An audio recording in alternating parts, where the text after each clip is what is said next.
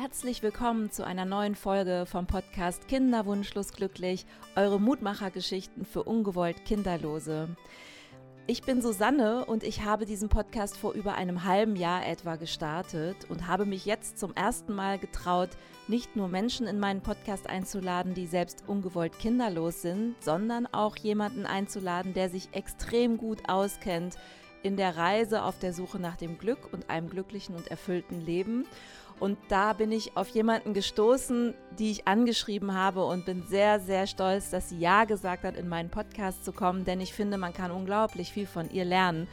Meine heutige Gästin ist Silja Malo. Sie ist Buchautorin und hat ein ganz, ganz tolles Buch geschrieben, wie ich finde, fast ein Nachschlagewerk für Notfallsituationen um selber wieder mit sich in den Frieden zu kommen. Und so ein Buch, muss ich wirklich sagen, das hätte ich gut gebrauchen können, als ich auf meiner Kinderwunschreise war. Und deswegen freue ich mich sehr, dass sie da ist. Sie gibt sehr viel Einblicke auch in ihr Privatleben wie sie auch mit Schicksalsschlägen umgeht und welche Tools sie empfehlen kann, wenn es mal ganz schnell gehen soll. Also ich wünsche euch sehr viel Spaß mit einer sehr besonderen Folge Kinderwunschlos glücklich. Freue mich auch, wenn ihr mir schreibt, wie es euch gefallen hat. Und lasst euch überraschen mit Silja Malo bei Kinderwunschlos glücklich. Viel Spaß! Herzlich willkommen zum Podcast Kinderwunschlos glücklich. Heute habe ich jemanden zu Gast, da habe ich mich lange nicht getraut, sie anzufragen, weil sie schon so ein bisschen groß geworden ist in dieser großen, tollen, bunten Welt. Und dann habe ich mir ein Herz genommen und sie hat geantwortet hat gesagt, ja klar komme ich in deinen Podcast, weil ich glaube, von ihr können wir alle ganz viel lernen, wie wir mit Schmerz umgehen, wie wir loslassen können und trotzdem bei uns bleiben. Sie hat ein Buch geschrieben, das hätte ich mal vor einigen Jahren wirklich gut gebrauchen können in meiner Kinderwunschbehandlungszeit, denn da sind Tools drin, die mir persönlich sehr, sehr weitergeholfen haben und die ich mir über Jahre hinweg zusammensuchen musste. Und sie hat einen wirklich tollen Podcast und der heißt Radikal Glücklich. Herzlich willkommen, Silja Malo vom Glücksplaneten. Oh, du Liebe, danke, danke, danke für die Einladung und die Möglichkeit, mit dir zu sprechen. Und musste sehr schmunzeln gerade, über, weil sie schon ein bisschen groß geworden ist. Nein, nur sichtbarer. Nur sichtbarer. Wir sind ja alle gleich groß eigentlich innerlich, aber manche sind sichtbarer, weil sie vielleicht schon länger irgendwie Podcast machen oder arbeiten oder Social Media machen. Aber ich freue mich total, hier zu sein. Und na klar komme ich in so ein wichtiges, für so ein wichtiges Thema im Podcast. Super gut. Okay, ja, da, die Formulierung war ein bisschen lustig. Mir fiel auch tatsächlich nicht ein, wie ich es ausformulieren sollte. Das ist so lustig, weil jetzt schon mal jemand gesagt hat, ja, du bist ja jetzt so groß, denke ich, nee, ich bin nicht groß, ich bin genauso groß wie vorher. Ja, vielleicht stimmt. sichtbarer, vielleicht sichtbarer. Sichtbarer ist eine super Formulierung, das merke ich mir. Schön. Silja, was hast du heute schon getan, um glücklich zu sein? Ich habe heute meine Morgenpraxis gemacht, wie jeden Morgen. Ohne Morgenpraxis geht bei mir nichts. Also wirklich im besten, also im wahrsten Sinne, ähm, da habe ich es, die ist nicht diskutabel. Und ähm, dann habe ich schon ein bisschen gearbeitet, was auch schön war, was mich auch glücklich gemacht hat. Und jetzt gerade scheint die Sonne mir ins Gesicht, wenn ich mit dir rede. Das macht mich auch sehr ziemlich glücklich. Total schön. Da sind wir ja schon voll im Thema. Du bist nämlich Coach und eigentlich auch Wirtschaftspsychologin, Yogalehrerin. Könnte man auch sagen, dass du sowas wie eine Achtsamkeitsübersetzerin bist oder Trainerin? Ja, das mache ich bestimmt auch schon mal. Also ich weiß gar nicht, ich tue mich immer schwer mit diesen Schubladen. Ne? Was ist man eigentlich und was macht man? Weil das ja irgendwie nur so, ist natürlich wichtig, um zu beschreiben, was wir tun, aber andererseits engt es uns ja immer ein bisschen ein. Also mir geht es darum, dass Menschen lernen, in Frieden innen zu finden. Und dazu gehören zwei Sachen, nämlich im Kopf ein bisschen aufzuräumen, Muster zu erkennen, Einschränkungen, da wo man Lust hat und will, loszuwerden. Und auf der anderen Seite das innere Glück zu vermehren, indem man zu mehr Präsenz, Ruhe, Achtsamkeit findet. Und deshalb bin ich halt auch Yogalehrerin und deshalb war Coach da. Und Wirtschaftspsychologie habe ich ziemlich am Anfang von diesem ganzen Weg studiert. Da ging es mir damals noch sehr, da war ich Anfang 30, als ich begonnen habe zu studieren, da ging es mir noch sehr darum, wieso sind manche Leute im Job glücklicher als andere. Da war ich sehr darauf fixiert, dass das im Arbeitsumfeld glücklich macht. Also mittlerweile habe ich das ausgedehnt. Ich gesagt, wir sollten eigentlich überall glücklich sein, nicht nur auf der Arbeit. Das ist schön und weil dein ganzes Thema, was du bearbeitest, dreht sich ja ums Glücklichsein und auch wieder in Frieden zu kommen, auch in schwierigen Zeiten. Und da haben wir Anknüpfungspunkte. Denn ich würde mal sagen, wir in meinem Podcast folgen mir halt sehr, sehr viele Leute, die kinderlos geblieben sind oder noch auf Kinderwunschreise sind, die viel mit Trauer zu tun haben, wenn sie Fehlgeburten oder Sterngeburten erlebt haben und fallen dann auch häufig in großes Loch und wissen gar nicht, was sie tun können, um sich selber zu empowern, da wieder rauszukommen. Natürlich hilft es, wenn man sich einen Coach an die Seite holt oder auch ein bisschen Betreuung, Beratung, psychologische Hilfe.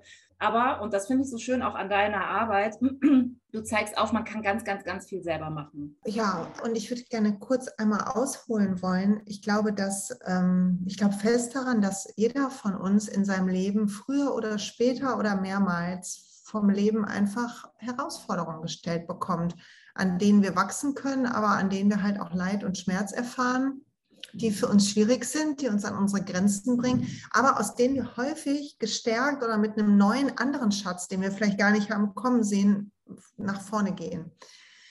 Und ähm, die größte Krise, glaube ich, die ich hatte in meinem Leben, war äh, mit Anfang 30. Da war ich frisch getrennt von meinem ersten Ehemann und ähm, habe alleine gelebt, ähm, bewusst gewollt auch, ähm, war irgendwie auch einerseits euphorisch, Neuanfang, irgendwie äh, neuen Mann kennengelernt dann auch und irgendwie so, aber ähm, war halt auch alleine, hatte mir das anders vorgestellt. Ähm, ich bin ja Mutter, habe also zwei ähm, Kinder gehabt, das schon sehr klein und irgendwie habe ich gedacht so, also es war so grau um mich, es war wie so ein Nebel. Ich kann es gar nicht sagen. Also ich hab, hatte so eine Schwere, und man hat es mir von außen, glaube ich, gar nicht angemerkt, wie das ja häufig ist ähm, bei ähm, psychischen Erkrankungen, dass man von außen einen guten Schein wahren kann, insbesondere wenn man selber einen Schritt gegangen ist wie eine Trennung, dann will man ja nicht sagen, also dann, man will ja nicht sagen, ja, jetzt mal nicht, ne? So, das war auch gar nicht die Frage, sondern es beging mir einfach nicht gut. Und ich habe damals eine Therapie begonnen, weil ich einfach auch nicht weiter wusste und dann wie so einen kleinen Nervenzusammenbruch hatte. Im Buch schreibe ich auch darüber, und das war der Stoßstein für alles, was dann, also der Stoßstein, sagt man halt, also der Anstoß, so, für alles, was danach gekommen ist. Also es war so ein, der Therapeut hat irgendwann mir erklärt, dass diese Trauer und Schuld, die ich hatte, weil die Ehe zerbrochen war, wir haben unser Haushalt wieder verkauft, alles, was man dann so macht, dass ein Teil von dieser, die hat mich wirklich so überrollt wie so eine Welle. Und ich glaube, das kennt man alles, ob man jetzt das Kind nicht kommt oder ob man einen, Lebenspartner verliert oder ob jemand stirbt oder was auch immer, man finanzielle große Sorgen bekommt. Also egal, was wir für eine Herausforderung haben, das bekam plötzlich so eine Welle an Emotionen, die konnte ich überhaupt nicht handeln. Und ein Teil war ähm, aus der Zeit meiner Kindheit, wo meine Mutter verstorben war oder als sie auch sehr krank war, sie war psychisch krank. Und er hat gesagt, es ist ganz, es ist immer so, dass wenn eine hohe Emotion kommt, dass die häufig, also dass die halt mit alten Emotionen auch zusammenhängt. Und ich war echt vom Donner gerührt. Und ich habe gedacht, wieso weiß das keiner? Wieso weiß ich das denn nicht? Wieso wissen wir denn nicht, wie unser Gehirn funktioniert?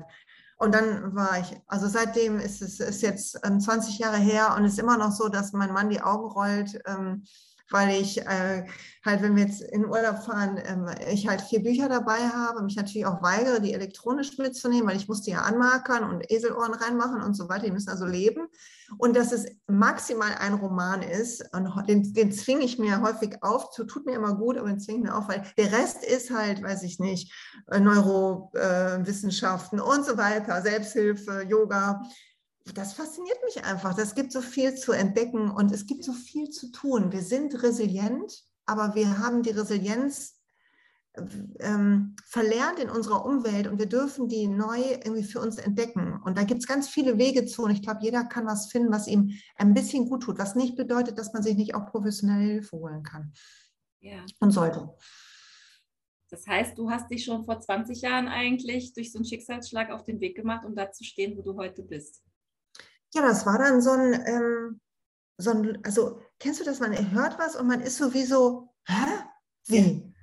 Und ich war danach schon, also ich bin nach Hause gekommen, also die Therapien waren immer sehr tränenreich, habe mir erstmal ausgeruht und dann habe ich erstmal geguckt, okay, ich muss jetzt erstmal in den Buchladen gehen, was gibt es denn dazu? Und dann ging es, dann war das erste Buch bei mir zu Hause. Und dann habe ich Wirtschaftspsychologie studiert, genau, und den ganzen Kram gemacht, Coaching-Ausbildung und Yogalehrerausbildung. Also, weil es ist auch immer noch so, wo etwas passiert und ich denke, ah, das ist interessant. Und dann dem, dem Geist des Interesses nachzugehen, nachzujagen. Das ist mein Ding. Schön. Also du warst on fire. ja, wenn ich noch. Also ich finde, das ist, also ich finde, wenn ich auch mit meinem, meinem ähm, jüngsten Sohn spreche, es müsste überall, wir müssten das alle in der Schule lernen. Das, genau, das sagst du auch. Ich glaube, in einem deiner Podcasts habe ich das auch schon, das heißt, das habe ich jetzt schon öfters von dir gehört. Genau, wir müssen das eigentlich alle mal früher lernen auch. Ne? Genau, jetzt hast du sehr, sehr viele Tools in deinem Buch zusammengetragen. Ich vermute mal, dein ganzes Wissen aus den letzten 20 Jahren, was dir selber gut getan hat, selbst erprobt, weil das kam mir alles so ein bisschen bekannt vor. Da dachte ich, ach, das ist ja super, dass man endlich mal so ein Nachschlagewerk hat. Du sprichst von Meditation, du sprichst von Yoga, du sprichst von Morgenroutine, du sprichst von ähm, innerer Kindheilung, von Glaubenssätzen. Also es ist wirklich so ein, kann ich sehr, sehr empfehlen, einmal so, so zum Querlesen, auch für Leute, die sich da vielleicht noch ein bisschen schwer tun, da mal so dran zu schnuppern. Ich finde, das hast du auch so alles so sehr, sehr schön einfach beschrieben, wie es geht und du klein, mit so kleinen Übungen auch zum Ausfüllen, um immer so ein bisschen rauszutesten, äh, was passt für mich und was ist vielleicht jetzt nicht unbedingt für mich. Man muss ja auch nicht alles immer super finden. Aber ich finde das wirklich toll. Das ist so ein, ein prall gefülltes Werk. Wie, wie bist du denn zu diesen ganzen Tools gekommen, die du dir da zusammengesammelt hast? Das würde mich mal interessieren. Die habe ich äh, auf dem Weg irgendwie gefunden. Also ich finde, man, wenn man ein bisschen so offen bleibt für das, also nicht zu sehr eine Vorstellung hat davon, wie das sein soll, das Leben, sondern so ein bisschen so guckt, was kommt denn vor, was ist denn leicht? Was kommt denn vorbei? Was macht denn Spaß? Wohin springt mein Blick? Dann findet man automatisch Bücher, die man vielleicht sonst nicht gesehen hätte oder plötzlich erzählt mir was von jemand, von einer Lehrerin oder von einem Lehrer, der gut sein sollte und dann guck, also dann denke ich immer, oh, das hat bestimmt einen Grund. Dann gucke ich mir die Person an, wenn ich merke, so, auch mein Herz ist so offen und das fühlt sich gut an, dann mache ich ein Seminar da oder also ich lasse mich da tatsächlich mittlerweile sehr intuitiv weiterspülen. Und die Tools in dem Buch sind die Sachen, die bei mir, also ich habe versucht, ein Buch zu schreiben, was ich vor zehn Jahren gerne gehabt hätte weil ich habe das ein bisschen sehr, äh, also ich habe sehr viel Try and Error und viele Seminare besucht, wo ich auch denke, ja, das war bestimmt für andere super, aber ich habe es leider nicht ganz verstanden, um was es geht oder es hat bei mir überhaupt nicht angedockt. Das gibt es ja auch, ne? dass man irgendwo sitzt und denkt so, aha, okay, ist noch nicht mein Ding irgendwie oder vielleicht auch nie. Und ich habe die ähm, Sachen, die Übungen da drin sind Sachen, die ich im Coaching häufig nutze, aber vor allen Dingen, die ich für mich nutze also die heute noch mir helfen, weil es bleibt ja herausfordernd, das Leben, zum Glück. Und es bleibt so, dass man plötzlich wieder an einen Schmerz erinnert wird, weil man irgendwo ist und ähm, man plötzlich eine, mit einer Angst oder einer Sorge oder einem vermeintlichen Verlust im eigenen Leben konfrontiert wird. Und das kann, in unserem Kopf wird sofort ein Netzwerk aktiviert um, an Selbstschutz und an, auch an Emotionen. Und zu wissen, dass man ein Tool hat, wenn man dran denkt, ja. was man nutzen kann. Also immer, das hat ein bisschen, braucht ein bisschen Selbstaufmerksamkeit. Da hilft Yoga natürlich sehr oder Meditation, zu spüren, dass etwas passiert und zu handeln, solange man noch kann, bevor man irgendwie heulend vor der Waschmaschine sitzt und denkt, das Leben ist einfach auch furchtbar, sondern den Moment vielleicht davor, sonst spätestens da, aber dann sich zu helfen. Ja, das kenne ich auch. Ich musste gerade so lachen, weil ich habe dir ja eben kurz, in, äh, als wir uns kurz vorher ausgetauscht haben, erzählt, dass ich meinen äh, Dienstrechner irgendwie heute gecrashed habe und zwar so dermaßen schlimm, dass ich nicht mehr dran. Und da wusste ich auch so, okay, also ich glaube, vor ein paar Jahren hätte ich wirklich heulend vor diesem Ding gesessen, weil ich sitze jetzt hier, ich kann nichts machen, ich muss warten, bis die Festplatte repariert wird und so. Ähm, und dann so dieses Beobachten und das aber erstmal auch wahrnehmen, so, ja, und auch annehmen und nicht die, direkt die totale Katastrophe herbeizureden, sondern jetzt erstmal, okay, ruhig bleiben. Was ich bei dir gelernt habe, ist auch immer so dieses jetzt mal, jetzt atme erstmal dreimal tief durch. Das mache ich jedes Mal jetzt, als habe ich von dir gelernt tatsächlich, wirklich. Wenn ich immer denke, das mache ich jetzt mal, weil dann komme ich erstmal wieder ein bisschen runter, weil ich neige dann auch dazu zu denken, Gott, das Leben ist furchtbar. Und jetzt schlage ich mal den Bogen von einem kaputten Rechner, von einem kaputten Laptop zu einer schlechten Nachricht aus der Kinderwunschklinik, wenn dieser berühmte Anruf kommt, ja, leider hat sich da die Eizelle nicht eingenistet oder die, ne, der Transfer hat nicht geklappt oder so. Das sind ja dann immer so genau diese Momente, wo man in so alte Verhaltensmuster rutscht und sofort in irgendein Programm abspult. Ne? Panik, Hoffnungslosigkeit, Verzweiflung. Was würdest du jetzt so, ich sag mal jetzt wirklich so ganz konkret, wenn dir deine Freundin erzählt, pass auf, ähm, es hat schon wieder nicht geklappt und ich rutsche hier gerade in so eine totale Krise. Silja, hast du einen Tipp für mich? Was könnte ich jetzt als ersten Notfallplan machen? Atmen, habe ich jetzt von dir gelernt schon. Genau, also atmen und mit dem Wissen, dass ich das Gefühl nicht kenne sondern mir nur vorstellen kann aus anderen Szenarien, wie sich das anfühlen mag. Darum ähm, bitte ich alle, die zuhören und gerade denken, naja, sie hat Kinder, die hat ja gut reden, einfach um einen Moment der, ähm, des Verständnisses dafür, ähm, dass ich das so gut wie möglich versuche, mich reinzudenken. Also erstmal zu gucken, dass wir uns in dem Moment selber beistehen müssen, selber bemuttern müssen, dass das unsere Aufgabe ist, lieb zu uns zu sein. Der große, das große Problem ist ja auch, wenn wir mit ähm, Kinderlosigkeit konfrontiert sind, auch diese Enttäuschung, die über den eigenen Körper, der nicht zu machen scheint, ähm, was wir uns wünschen oder was normal in Anführungszeichen ist, zu verarbeiten und zu, zu denken, mit uns würde was nicht stimmen können. Ne, das, ähm, und ich glaube, das ist, das haben wir alle unterschiedlichst in unterschiedlichen Szenarien. Ne? Und zu sehen, dass das ist und dass wir, dass das schwierig ist und traurig gerade und dass die Enttäuschung sein darf und dass wir gut zu uns sein dürfen. Und zwar und, und das möglichst ohne Vorwurf. Und zwar, das würde bedeuten, dass ähm, die Freundin sich entweder mit mir zusammensetzt und ich sie in den Arm nehmen kann und dass das, also jemanden zu haben, auch der vielleicht das aushält das, äh, das Leid mit einem bisschen, der mit einem da sitzt, ohne einen zu bemitleiden, der da so ein bisschen Raum für gibt. Und das kann der Partner sein, der aber häufig dann ja auch involviert ist und enttäuscht ist oder aufgeben will, sich diesem Zyklus. Also häufig ist ja auch dann eine Diskussion zwischen den Paaren, wie viel man sich da aussetzen will und so. Und wann, wann habe ich mich verrannt und wann muss ich akzeptieren, dass was nicht geht und so. Das ist ja eine ganz hochpersönliche Entscheidung. Aber zu sehen, dass wir zuallererst, wenn es uns nicht gut geht, egal aus welchem Grund, wir uns um uns kümmern dürfen. Dass das erstmal so ist, wie es ist. Und auch unsere Gefühlswelt so ist, wie sie ist. Und ich finde, mit diesem Raum dafür, mit dieser Akzeptanz, die wir dann da haben, für das Gefühl erstmal, für die Enttäuschung, für die Traurigkeit, für die Wut, verändert sich was. Und ähm, ich glaube, generell, vielleicht wenn ich noch was sage, wenn jetzt meine Freundin da in so Behandlungen wäre, ich glaube, ich würde versuchen, dass sie an zwei Enden arbeitet. Einmal versucht ihren Wunsch wahrzumachen mit Affirmationen, mit Gedanken, die sie hat, mit ähm, Bildern von der Zukunft. Achtung, bei, bei so Manifestieren immer ganz wichtig, dass man nicht den Mangel fühlt, ich habe es noch nicht, sondern dass man halt vielleicht eher lieber fühlt, dass der Körper alles schafft und sich zurückerinnert an etwas, wo der Körper tolle Sachen geschafft hat. Also keine Ahnung, ob das war, als man irgendwie mit zehn den Schwebebalken äh, besiegt hat oder so. Also sowas, wo man so wirklich so Vertrauen in seinen Körper hatte oder als man sich runtergehangelt hat. Also jeder hat so, so Momente, wo man gemerkt hat, ich kann mich auf meinen Körper verlassen. Und das zu erinnern, da reinzutauchen sagen, mein Körper macht sein Bestes. Und ähm, da so eine Position, so ein Ja zu der Situation und zum eigenen Körper zu wieder fühlen zu lernen, nicht so ein Hadern mit sich und der Situation. Und das Zweite wäre zu gucken, und wofür steht dieser Wunsch? Wofür steht dieser Wunsch noch? Neben dem, dass das total verständlich ist, sich eine Familie zu wünschen und so weiter. Also neben dem, was offensichtlich ist.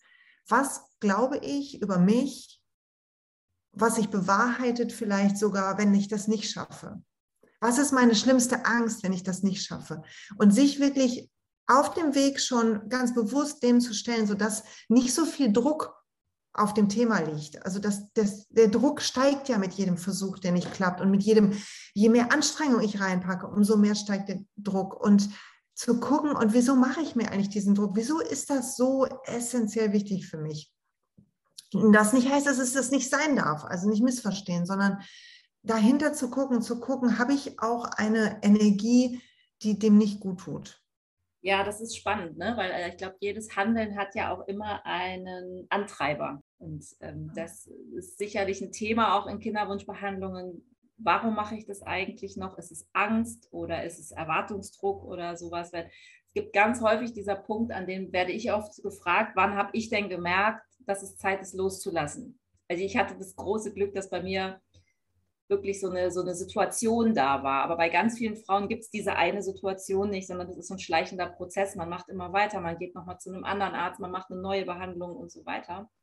Und irgendwann kommt aber dieser Punkt, hoffentlich, das hat auf jeden Fall mir viel geholfen, mich zu hinterfragen, was, was mache ich da, warum mache ich das eigentlich und was will ich gibt es einen anderen Weg, dass ich genauso mein Ziel erreiche, in Anführungsstrichen. Ja, also die Kinder sind toll, aber die sind jetzt nicht da, aber ich kann ja andere Kinder in die Welt holen und sei es jetzt diesen Podcast zu machen oder mit dir zu reden oder ein tolles Buch zu lesen, wie zum Beispiel Willkommen auf dem Glücksplaneten. Wir haben nämlich noch gar nicht gesagt, wie dein Buch heißt. Willkommen auf dem Glücksplaneten, das ist Siljas Buch. Also weißt du so, das, ähm, das ist schon, glaube ich, auch wichtig, so, so, so eine, so eine ja, ich, ich habe mal gesagt, so einen Plan B zu entwickeln. Da habe ich äh, jetzt gelernt oder habe ich versucht, das immer ein bisschen zu vermeiden, diesen Plan B, weil das klingt immer so nach Trostpreis. Aber so einen anderen Weg einfach einzuschlagen, der so noch genauso schön sein kann oder sogar noch viel besser. Vielleicht hat ja das Leben genauso mit mir gemeint. Also das finde ich schon schön, dass du das sagst. Aber sag mal, hast du denn, also du bist jetzt selber Mama, klar. Aber hast du Freunde in deinem Umfeld oder Bekannte, die ungewollt kinderlos geblieben sind? Und wenn ja, redet ihr dann auch über das Thema? Ja, habe ich. Und ähm, auch ähm, eine Freundin, die da sehr viele Behandlungen gemacht hat und sehr viele Verluste auch, ähm, Fehlgeburten auf dem Weg hatte und ähm, die das schwer getroffen hat in der Zeit. Jetzt bin ich ja über 50 schon. Also ähm, ist das in meinem Freundeskreis auch schon ein bisschen her. Ähm, aber die auch ähm, dann ihren Weg gefunden hat damit. Also sie haben alle äh, zum Glück auch Frieden finden können mit der Situation. Aber es war schon auch ein leidvoller Weg, habe ich so als Beobachtende ähm, empfunden. Und ähm, auch darüber auch, glaube ich, erstmal zu schätzen gewusst, ähm, was man vorher, wenn man sich damit nicht auseinandersetzt, ja, ich meinen ersten Sohn habe ich ja sehr früh bekommen, mit 24 schon. Und ähm, das war für mich so normal. Hatte ich mir vorgenommen, habe ich halt gemacht. So, und dass das tatsächlich so, also das hat mein Empathievermögen für dieses Thema total geschärft. Ähm, in dem Maße, wie es halt möglich ist für jemanden, der da nicht durch ist. Ne? Das möchte ich auch nochmal sagen. Aber ich will nochmal zu dem zurück, wenn ich darf, was du gerade gesagt hast, nämlich so Trostpreis oder einen anderen Weg gehen. Also wenn wir jetzt mal mit Yoga-Philosophie drauf gucken, so mal kurz einen kleinen Bogen machen Gerne. zu einem anderen Thema, dann würde ja, dann ähm, heißt ja in jedem von uns Satchit Ananda, also Wissen, Bewusstheit, Glück, ist in uns, wohnt in uns, aber wir fühlen es manchmal nicht. Wir haben so Schleier oder Hüllen, die das verhüllen, die das Licht in uns vor uns selber verhüllen. Also wir sehen nicht, was wir für strahlende Wesen sind. So, das würde Yoga philosophisch mal grob vereinfacht irgendwie sein. Und angenommen, dass dieses Licht in uns verbunden ist mit was Größerem, also das Leben sich erlebt durch uns, oder man kann auch andere Begriffe einsetzen, Gott oder Bewusstheit oder was auch immer. Also setz einen Begriff ein, der für dich passt, wenn du gerade zuhörst. Und angenommen, alles kommt, damit du wächst und einen Weg findest, dieses Licht in dir zu finden. Also angenommen, man könnte das glauben, wie so ein Grundvertrauen in das, was das Leben einem serviert. Ich glaube, das macht vieles leichter. Und dann ist es irgendwann auch, ja, dann kann ich sagen, hey, ich, vielleicht muss ich gerade lernen, mich hier durchzubeißen und zu sehen, dass Sachen immer schwer sind. Dann probiere ich.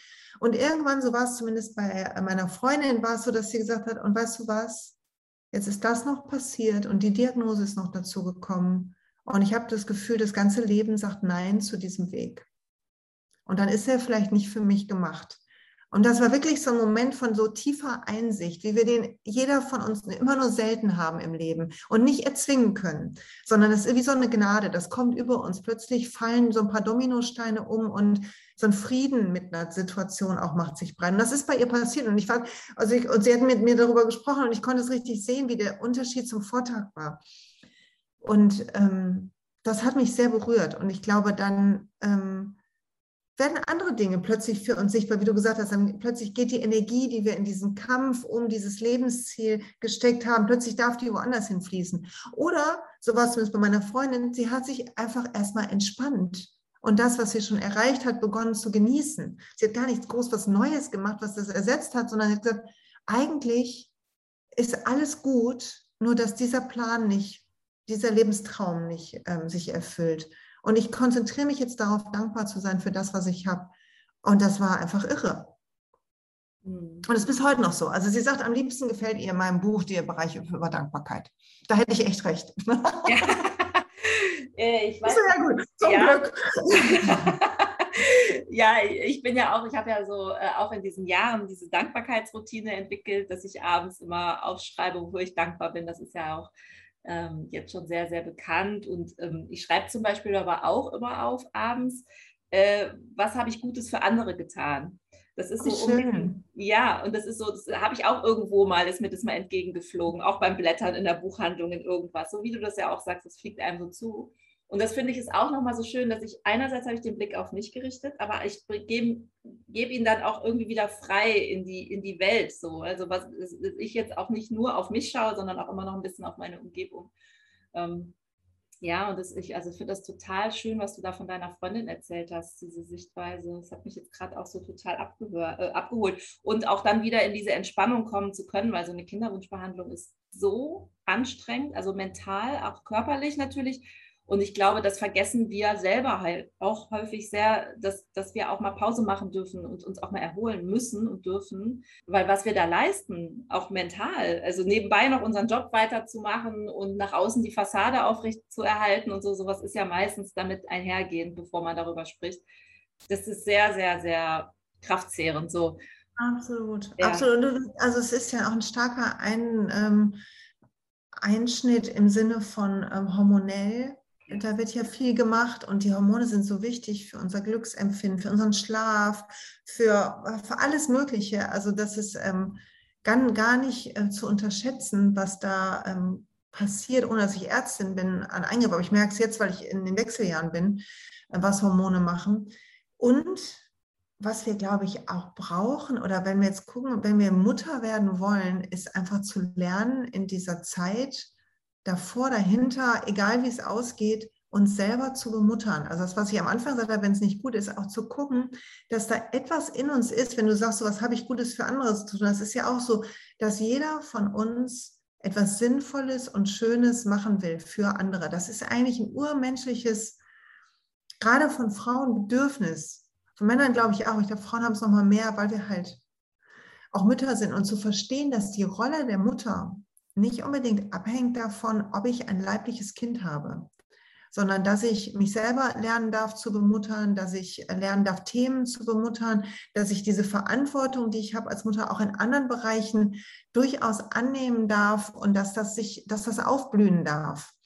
Und das aber auch, wenn so ein, häufig, wenn so ein starker Drang dran ist, manchmal auch, nicht häufig, aber manchmal auch bedeuten kann, dass das in meinem Leben gerade zu kurz kommt, weil ich mich so abhetze und dass ich denke, wenn ich erst Kinder habe, dann habe ich aber Zeit und dann kann ich aber all das machen. Und das auch zu sehen als Weckruf, wenn es nicht klappt, sondern zu sehen, dass wir einfach jederzeit mit kleinen oder großen Schritten Dinge ändern können.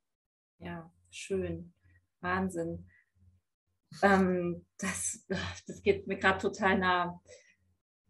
Ich finde das jetzt mal total super, dass hier jemand sitzt, der Kinder hat und auch mal aus seiner Perspektive erzählen kann, wie sich das so anfühlt, mit jemandem zu sein, bei dem es halt nicht klappt. Also weil das Thema von, unseren, von unserer Community ist ganz häufig auch so das Thema Neid auf Freundinnen, die jetzt schwanger werden und, und, und. Und dann entsteht häufig so ein bisschen so ein Kommunikationskonflikt oder so ein Freundschaftskonflikt. Ähm, wenn die einen Kinder kriegen und die anderen nicht, aber und zwar auf beiden Seiten. Also es ist nicht nur für Kinderlose irgendwie schwierig, vielleicht mit anzusehen, jetzt ist die auch noch schwanger und jetzt gibt es schon wieder eine Babyshower-Party, sondern das ist auch ganz häufig, habe ich schon oft gehört von Müttern schwierig zu wissen, ich habe da eine Freundin im Freundeskreis sitzen, bei der klappt es einfach nicht. Ich will aber trotzdem meine große Freundschaft aufrechterhalten und meinen Freundeskreis einladen zu meinem Geburtstag. Aber ich weiß, es gibt immer die eine Freundin, die sitzt daneben und weiß jetzt gerade nicht, wenn wir uns über Stillprobleme unterhalten oder so, ähm, was sie beitragen soll. Hast du das auch erlebt? Ja, nee, also ja, nein, warte mal. Ähm, also es ist natürlich schwierig, wenn jetzt alle Kinder haben und jemand nicht und man quatscht über Stillen. Und ähm, ich glaube, was es braucht ist und was auch okay ist, ist also nicht diese Erwartung zu haben, auf beiden Seiten diese überhöhte Erwartung, das muss sie doch jetzt verstehen und da muss sie sich doch jetzt mit mir freuen und umgekehrt, da muss sie mich doch jetzt bemitleiden, das kann sie doch so nicht sagen, da muss sie doch verstehen, dass mir das wehtut. Nee, wir schließen immer von uns auf andere. Das machen wir alle. Wir sind egozentrische Wesen als Menschen. Das ist leider so. Wir sind ein Hauch asozial. Eine kleine süße Prise asozial. Und ähm, zu verstehen, dass wenn du jetzt sitzt irgendwo in der Party und es ist ein Thema, was blöd ist, es ist nicht die Aufgabe deiner Freundin, die ja da jetzt schwanger sitzt, dich zu retten. Es ist deine Aufgabe, zu sagen, hey, wisst ihr was? Ich gehe mal kurz einen Moment nach draußen in den Garten. Oder zu sagen beim nächsten Mal, weißt du was, sind da auch andere Kinderlose? Ansonsten würde ich dich lieber alleine sehen. Das ist erlaubt und das darf man tun und das tut gut der Freundschaft, weil es bedeutet, ey, liebe Freundin, ich liebe dich aber das schaffe ich gerade nicht. Und das kann ich auch genau sagen, das schaffe ich einfach nicht. Und statt die Erwartung zu haben, dass ein jemand schützt oder sich da nicht aus oder das krampfhaft das Thema gewechselt wird, nee, wenn die über Stillprobleme reden sollen, dürfen die das auch, wenn die die gerade alle haben. Das ist nämlich auch scheiße, wenn die Brüste wehtun und die entzündet sind und weiß, dass nicht läuft, die Milch und die Kacke. Das ist auch blöd. Das darf also besprochen werden. Aber wenn dir das nicht gut tut, dann setz dich dem nicht aus und erklär deiner Freundin, warum das so ist und was du dir stattdessen wünschst. Sag, hey, ich würde dich total gern sehen, lass uns doch mal essen gehen. Und vielleicht hast, bin ich die Freundin, mit der du reden darfst über alles, was nicht dein Muttersein ist. Und wie schön das ist, weil als Mutter plötzlich redet jeder mit dir nur über dein Kind. Das ist auch ein bisschen beknackt. Also wir könnten uns entgegenkommen, wenn wir offener sind. Das Problem ist aber, dass wir die einen ein schlechtes Gewissen hat. Ah, jetzt habe ich das und ich habe so viel Glück und sie nicht. Also wir haben ja immer einen sozialen Vergleich laufen. Auch das ist ein menschliches Bedürfnis. Wir vergleichen uns immer mit anderen. Und dieser Vergleich macht eine Emotion. Also wir fühlen uns entweder besser als jemand, das tut uns dann selber ganz gut, auch zum Glück habe ich so ein Glück, habe ich so ein Kind. Oder schlechter, oh, ich habe keins und die jetzt, wieso ich und ne, ne, ne. So, und das macht ein Ungleichgewicht in der vorher Beziehung auf Augenhöhe. Und zu sehen, dass das nur in unseren Köpfen ist, eine Illusion ist, ist einfach wichtig. Und die aus meiner Erfahrung wird sie weniger, wenn wir lernen, offen darüber zu reden. Und zwar nicht in Anklage, du machst immer so und so, sondern ganz typische äh, Kommunikationsgrundlage, sage, wie es dir geht und was du brauchst, ohne dass du es anklagst. Und dann wird es häufig leichter. Und ich musste das auch erst checken, dass halt manche Partys irgendwie blöd sind. Und ich habe eine Freundin, die hat auch gesagt, da waren irgendwie, waren wir zu dritt mit Kindern und sie, sie war halt die vierte ohne Kind und das ungewollt und die dann gesagt hat, ganz ehrlich jetzt, wenn wir uns treffen, wir haben so Lunchtimes-Dates äh, gehabt, wenn wir uns treffen, ich freue mich, wenn nicht die ganze Zeit über Kinder geredet wird, kannst du mit mir das Gespräch wechseln? Die mich eingebunden hat, wo ich gesagt habe, ja, meine Kinder waren schon ein bisschen größer. Ich war auch ein bisschen gelangweilt von der dritten Stillgeschichte. Wo ich sagte, ja, ich wechsle mit dir gerne das Thema. Also sie hat sich eine Verbündete in mir gesucht, was total super war.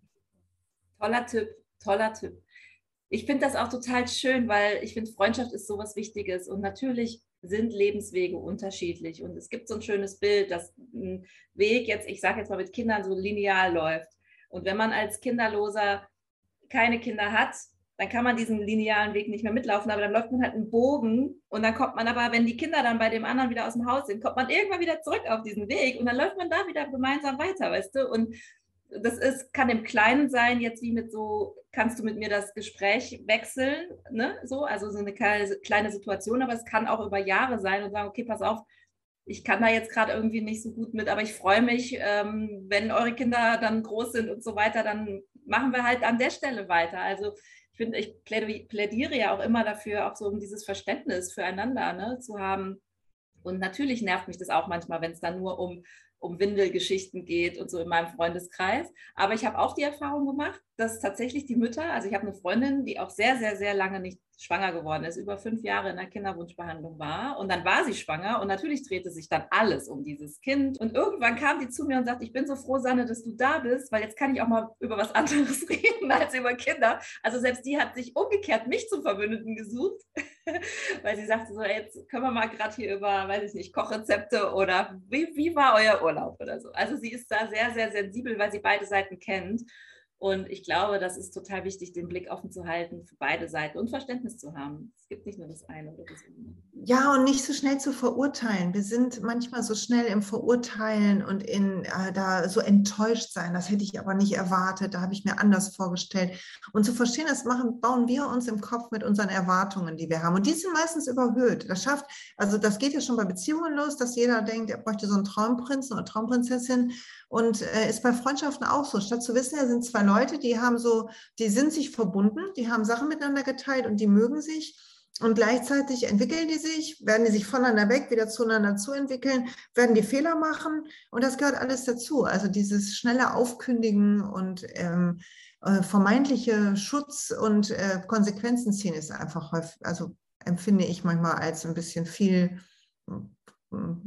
Lärm um wenig. Oh, das ist schön, dass du das sagst, weil ich so eine Situation jetzt auch hatte und damit sehr gehadert habe, äh, dass mir jemand ja aus meinem Freundeskreis so ein bisschen entfleucht ist, weil er sagt, du pass auf, bin hier irgendwie jetzt auf einem anderen Planet. Und ich dachte so, äh, wir waren so eng, so schnell. Was ist das denn? So per SMS so, äh, das war wie eine Trennung. Ich habe wirklich gelitten. Ich, das war wie Liebeskummer. Das war ganz schlimm. Und, ah, das glaube ich ja. Das war ganz, ganz schlimm. Ich habe manchmal, stelle ich mir auch die Frage, ob das vielleicht eine Generationengeschichte äh, ist. Aber das ist ein anderes Thema, weil ich bin ja auch ein bisschen älter. Ich jetzt auch, bin jetzt auch Mitte 40 und ähm, es war jemand, die war halt schon deutlich jünger. Und ich habe gedacht, naja, aber okay, ich habe es akzeptiert und ich liebe sie trotzdem. Das habe ich ihr auch geschrieben. Und wenn sie sagt, sie braucht das jetzt, dann ist das in Ordnung. Aber ähm, ich kenne Frauen, die wirklich Freundinnen verloren haben in der Kinderwunschzeit, die, weil sie es nicht mehr ertragen konnte. Also es war eine Frau, die war bei mir zu Gast im Podcast und die hat gesagt, ich musste den Kontakt abbrechen. Das war mein Selbstschutz, aber dann ist es, glaube ich, das, was du gesagt hast am Anfang, sei dir selbst die Mutter. Also pass auf dich auf fühle dich rein und wenn du merkst, du kannst es jetzt einfach gerade nicht mehr, weil es war eine Freundin, die hat dir wirklich täglich auch Fotos geschickt vom Babybauch und so und obwohl sie darum gebeten hat, das nicht zu tun und ähm, hat sie auch erzählt und sie sagte, es hat sie, das hat sie zerrissen. Sie hatte so ein schlechtes Gewissen, aber sie hat gesagt, ich konnte es nicht mehr. Ich hatte gerade eine Fehlgeburt und ich, ich konnte es einfach nicht mehr verarbeiten. Und es, also kleines Happy End Spoiler, das habe ich auch schon bei mir auf dem Instagram-Kanal gepostet nach meiner Podcast-Folge mit dieser Frau hat sich die Freundin das angehört und die haben wieder zueinander gefunden, weil sie es dann verstehen oh. konnte. Und das war, ach, das war wie Hollywood. Es war so richtig, hat sie mir dann geschrieben, sie hat mir Fotos geschickt, wie sie zusammen dann an der Elbe in Hamburg entlang laufen und dann hat sie ihr Patenkind auch wieder gesehen. Es war, oh mein Gott, da dachte ich, was ich mit diesem kleinen Podcast äh, bewirkt habe, das hatte ich ja im Leben auch nicht gedacht. Aber, aber es ist, glaube ich, gut gewesen, weil sie hat in dem Moment auf sich aufgepasst und das ist auch einer der, der Übungen, die du in deinem Buch auch so schön beschreibst. So sei dir selbst, sei dir selbst bewusst, dass was du brauchst, dass du dir das nur selber geben kannst. So. Ja, ja, das ist halt dieses, ne, dass wir, wenn andere uns verletzen können, dann lassen wir ja zu, dass etwas uns verlässt. Ne? Und ich liebe das Beispiel, ähm, habe ich in einem Seminar irgendwo anders gehört, das ist gar nicht von mir, wenn man so auch manchmal so äh, kritisiert wird oder so oder etwas passiert, was einen so richtig trifft, dann hat das immer was mit uns zu tun. Und ähm, wenn aber jemand sagen würde, jetzt hier du, du Eichhörnchen, dann würden wir denken, ja, okay, was immer mit dir los ist. Aber es würde uns nicht treffen, während wenn dann jemand sagt, du blöde Nudel oder du bist ja wieder so angespannt oder nimmst es wieder so ernst. Und wir würden das selber über uns denken oder, oder, oder hätten dann eine Geschichte zu, dann engagieren wir uns. Und Eckart Tolle würde ja sagen, ne, um mal spiritueller zu werden, unser Schmerzkörper wird aktiv, unser Ego ist getroffen. Und wenn das Kinderkriegen auch für mein Ego wichtig ist, weil nur so bin ich eine vollständige Frau oder nur so habe ich dieses Leben, was ich mir vorstelle oder, oder, oder. Also es nicht nur ein Herzenswunsch ist, sondern immer ja auch unser Ego, also im Sinne von eine Vorstellung, eine Erwartung ans Leben, wie etwas sein muss, wie ich sein muss, damit ich richtig bin. Und sobald das engagiert ist, kann ich halt auch ganz anders verletzt werden, ganz anders Schmerz haben, unabhängig von dem Schmerz über die Trauer, dass etwas nicht kommt, äh, was ich mir wünsche. Aber dann bin ich, dann werde ich auch, und dann habe ich Neid und so weiter. Neid ist immer nur, dass wir etwas nicht haben, was jemand, also es zeigt immer nur eine Sehnsucht, ein Neid. Und zu sehen, wenn ich jetzt, ist natürlich äh, blöd, wenn da einer immer Fotos schickt, auch wenn ich sage, lass das bitte, ne, das wäre, da wäre ich jetzt auch ein bisschen, fände ich jetzt auch nicht nett. Würde ich dann, glaube ich, tatsächlich mal ein ernstes Gespräch suchen mit so einer Freundin und sagen, pass mal auf, meine Liebe, ich nenne das emotional quittieren, du schickst mir die Fotos, ich verstehe, dass du mich teilhaben lassen willst an deinem Leben, aber mich, mir zerreißt es das Herz. Jedes Mal aufs Neue ist es so schwer für mich. Bitte lass es sein. Und wenn ich dann jemandem in die Augen gucke und ich sage so ernst, was es mit mir macht, was das konkrete Verhalten der anderen Person innerlich macht, mit dem, mit dem Dazusagen, dass ich weiß, dass das in der guten Absicht ist, dass sie das nicht will, da habe ich noch nie erlebt, dass jemand das nicht abstellen konnte. Weil wir wollen ja kein Arschloch sein. Steht ja keiner auf und sagt, heute ärgere ich mal alle kinderlosen Freundinnen von mir. Das macht ja keiner. Sie haben eine andere Intention. Das stimmt. Das ist ein schönes Plädoyer zum Verständnis für andere. Also ich glaube, dass gerade diese Situationen so extrem sind auch, ja. Also ähm, es ist so, das ist so wirklich so zwischen Leben und Tod Gefühl, ja. Also die eine Frau, Freundin ist schwanger, das Leben wächst in ihr heran, sie, sie explodiert vor Glück und die andere hat gerade einen Tod zu verarbeiten. Also ich glaube, konträrer können Emotionen ja gar nicht sein. Und dass die nicht mehr auf einen Zweig gefunden haben, das kann ich sogar irgendwie aus der Ferne heraus nachempfinden. In der Haut von beiden möchte ich nicht stecken. Und ich freue mich umso mehr, dass die es geschafft haben.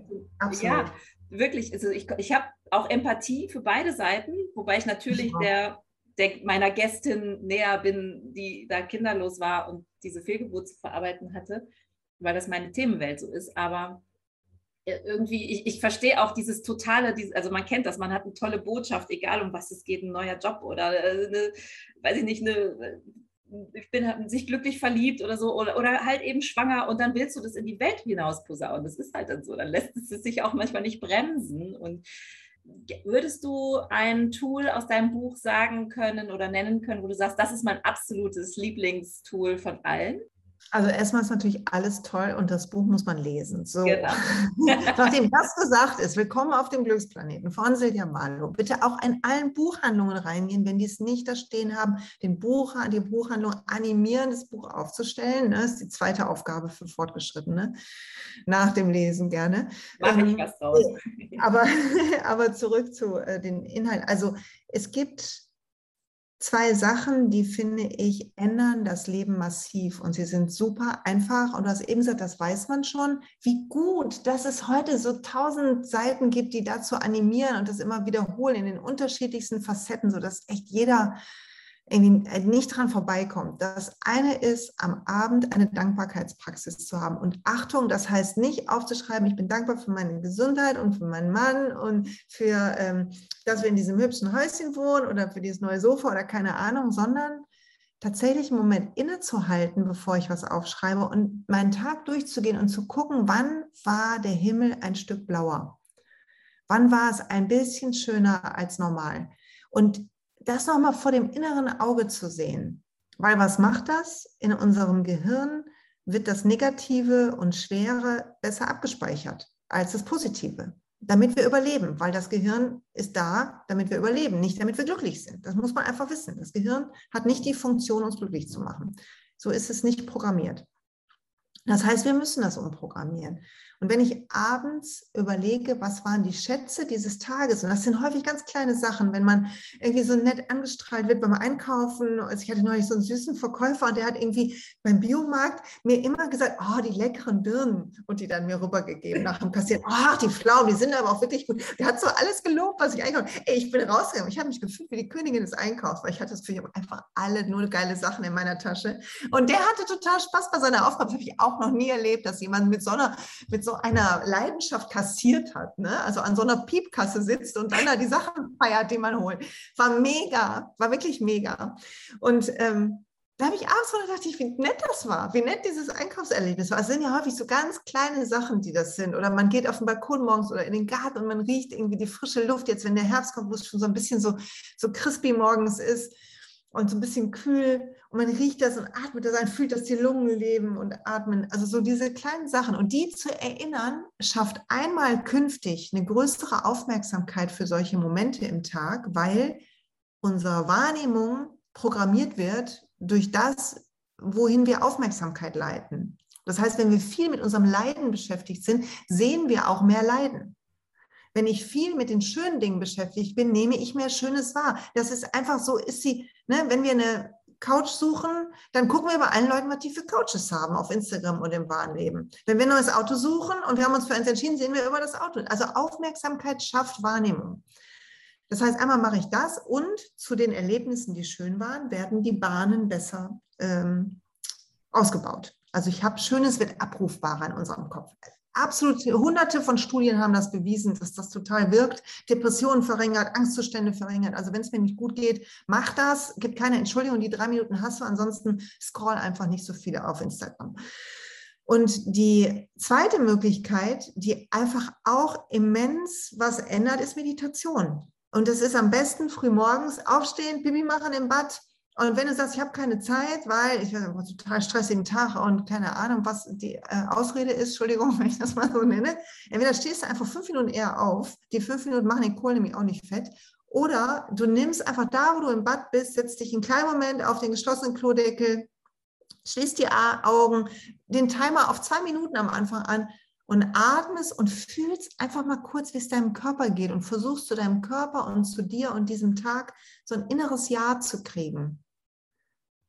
Und einfach einen Moment in dieser inneren Präsenz zu sein. Und wenn du gerade zuhörst mir bei diesem Podcast, dann einen Moment, während du zuhörst, mal kurz zu fühlen, ob du deinen Körper wahrnehmen kannst.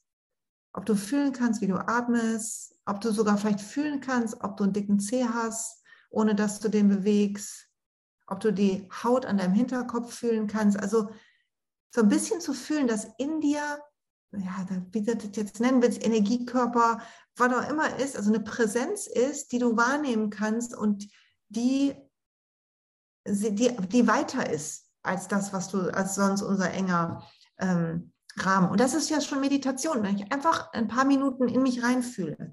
Und das ändert alles, würde ich sagen. Es ändert alles. Und ich glaube, wer das nicht macht, ist echt auch selber schuld. Ja, so. kann, ich, kann, ich, sehr gut. Plädoyer angekommen. Äh, kann ich absolut bestätigen. Ähm. Bei mir hat sich das tatsächlich in der Kinderwunschbehandlung erst dann verändert, als ich angefangen habe zu meditieren. Und zwar auch über einen ganz komischen Zufall. Also man sagt ja, Zufälle gibt es nicht. Und ich habe wirklich, ich habe mich einfach mal darauf eingelassen und ich wusste überhaupt nicht, was mich erwartet. Ne? Ich hatte überhaupt nichts vorher damit zu tun. Und ich weiß noch, dass eine der ersten Meditationen, ich glaube, es war sogar die erste, war äh, auch unter anderem ein Moment, da sollte man sich selbst betrachten wie mit den Augen seiner besten Freundin. Und ich habe Rotz und Wasser geheult plötzlich, weil ich habe gedacht, oh Gott, ich will mich einfach nur noch in den Arm nehmen. Also das war so dieser Moment, weil ich war so erschöpft und ich habe mich immer, ich habe immer nur diesen Mangel wahrgenommen, was wieder nicht geklappt hat. Und ich war nur noch gehetzt von einer Behandlung zur nächsten Blutabnahme, tralala, dat anrufen, immer alles noch schnell vor der Arbeit, quer durch Berlin gefahren. Berlin ist groß, da, da, fährt man auch mal locker anderthalb Stunden und dann fährt man danach noch schnell mit dem Taxi zur Arbeit, damit man nicht ganz so spät ist und so weiter. Und plötzlich saß ich da und ich habe nur geweint und habe gesagt, so alles klar, das ist jetzt mein Weg, das mache ich jetzt öfters, das war geil. so, also es war so, so traurig es war. Äh, ich hatte plötzlich die beste, ich hatte plötzlich eine beste Freundin an meiner Seite und das war ich selber. Mhm. Ähm, du hast eine Übung, die finde ich so schön, die kannte ich auch vorher nicht. Und die heißt, geh in die Verlängerung. Was heißt ja. das? Das ist ähm, eine Übung, dass wenn man jetzt mit der Dankbarkeit angefangen hat, und man hat ein, man merkt, oh, die schönen Momente, dann zu, in dem Moment, wo man etwas Schönes erlebt, das ein Atemzug oder zwei oder drei bewusst einzuatmen. Also wirklich, als könnte man so hm, diese Szene in einem Film irgendwie langsamer abspielen. Also wenn ich jetzt zum Beispiel morgens meinen Tee mache und ich gehe auf den Balkon und ähm, ich habe diese, die Luft mag ich einfach ähm, jetzt in dieser Übergangsphase ähm, Richtung Herbst am frühen Morgen ist es ein bisschen dunkel noch. Und dann atme ich diese frische Luft und das mag ich total. Habe diesen warmen Tee in der Hand und meine Jacke ist kuschelig und so. Und dann denke ich so, und das einfach, also es ist schon schön und dann einfach ein, zwei Atemzüge bewusst genießen.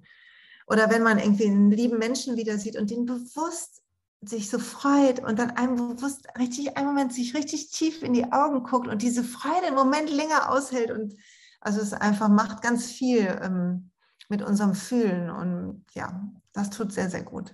Ach, Silja, so schön, dass du da bist. Ähm, worauf freust du dich heute noch am meisten? Also ich habe heute, ähm, jetzt gleich werde ich, wenn wir fertig sind, weil ich schon äh, vorher lange am Schreibtisch war, werde ich einen Spaziergang machen. Ich versuche jeden Tag einen kleinen Spaziergang zu machen. Und da freue ich mich drauf, weil es scheint gerade nicht zu regnen. Das ist schon mal gut. und äh, heute Nachmittag, ich lerne gerade Klavier, habe ich Klavierunterricht. Ich habe zwar nicht geübt, aber meine Lehrerin ist sehr lieb. Und da freue ich mich auch drauf. Das ist ja mhm. super, das ist ja schön. Jetzt fassen wir nochmal kurz zusammen, wie dein Buch heißt, wie dein Kanal heißt. Also dein Buch, das habe ich auch hier. Tada! Willkommen wow. auf dem Glücksplaneten ähm, aus dem Nymphenburger Verlag. Ein toller Weg, um Silja kennenzulernen und ihre tolle Arbeit. Aber du bist ja auch auf Instagram und da heißt du Glücksplanet. Genau, ich habe einen Blog, der heißt Glücksplanet. Ich habe mit dem Schreiben begonnen vor ein paar Jahren, weil es immer so ein Traum von mir war. Und mittlerweile ist ja fast nur Podcast-Posts, ähm, weil ich das so ein bisschen verlagert habe und einfach auch das Schreiben ähm, für das Buch machen musste.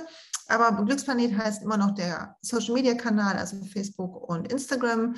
Versuche ein bisschen zu teilen und ähm, aus meinem Leben und das alles Mögliche. Ich habe auch einen kleinen, ein bisschen inaktiven YouTube-Kanal. Wer da ein bisschen Yoga mit mir machen will, da findet man was ja, also ich glaube, man find, wenn man Lust hat, findet man was von mir. Genau, und dein Podcast heißt Radikal Glücklich, da kann man auch mal mhm. reinhören. Genau, der heißt Radikal Glücklich und ähm, wer Lust hat, hier zum Thema Meditieren was zu machen, ähm, es gibt auf meiner Seite siljamalo.de gibt es so einen Bereich Kurse und da gibt es ein kostenloses Inner Peace Training. Da erzähle ich was zum Thema inneren Frieden, wie man mit Stress umgehen kann. Das ist gratis und da ist eine geführte Meditation dabei. Also wer da Lust hat, mit mir mal zu meditieren, ist auch herzlich eingeladen. Ah, toll. Das wäre auch schön, um mal einfach reinzuschnuppern, ob das was für jemanden mhm. ist. Super. Ganz, ganz schön. Hast du noch was? Hast du noch eine Botschaft, die du noch an die Community schicken magst?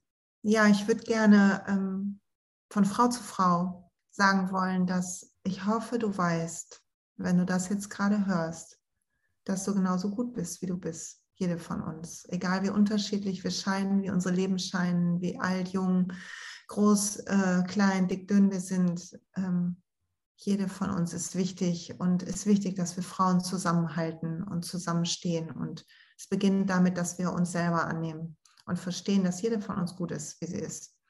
Ja.